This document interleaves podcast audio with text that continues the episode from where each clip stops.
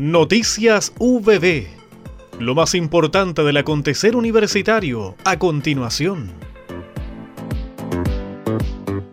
La académica del Departamento de Ciencias de la Educación, doctora Carolina Flores Luec, lidera el proyecto Fondesit de iniciación denominado la práctica profesional y su aporte a la construcción de saberes pedagógicos en el futuro profesorado.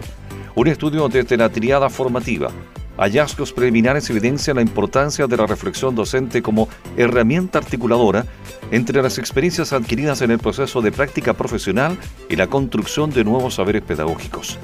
La investigación de tipo cualitativo consideró una muestra conformada por estudiantes de las carreras de Pedagogía en Educación Parvularia, Pedagogía en Historia y Geografía, Pedagogía en Educación General Básica y Pedagogía en Inglés de la Universidad del Biobío y de otras universidades de la región.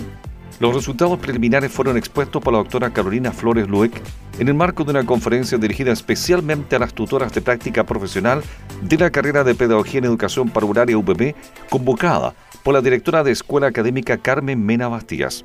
El foco se centró en resultados asociados a cómo se promueve el proceso reflexivo al interior del escenario de prácticas que tributen a la construcción de un saber pedagógico expreso. En el marco de la 46 Feria Internacional del Libro de Buenos Aires se realizaron las terceras Jornadas Nacionales y 18 Jornadas Latinoamericanas de Investigación y Crítica Teatral de la Asociación Argentina de Investigación y Crítica Teatral, instancia en la que participó el académico del Departamento de Estudios Generales Juan Amaya González, con una ponencia que difundió parte de los resultados de su investigación Fondesit postdoctorado. Las jornadas realizadas entre el 11 y el 15 de mayo buscaron propiciar un espacio de encuentro, reflexión y debate entre la comunidad artística de investigación académica y estudiantil vinculada al quehacer escénico, promoviendo así la comunicación y creación de redes. Diálogos de dramaturga fuera de las historias del teatro chileno se denominó la presentación del docente UPB, donde comentó las interesantes relaciones temáticas en las obras de las dramaturgas chilenas entre 1941 y 1973 quienes a partir de dramas históricos y melodramas dialogaron mucho más de lo que afirman las actuales historias del teatro y la literatura, destacó.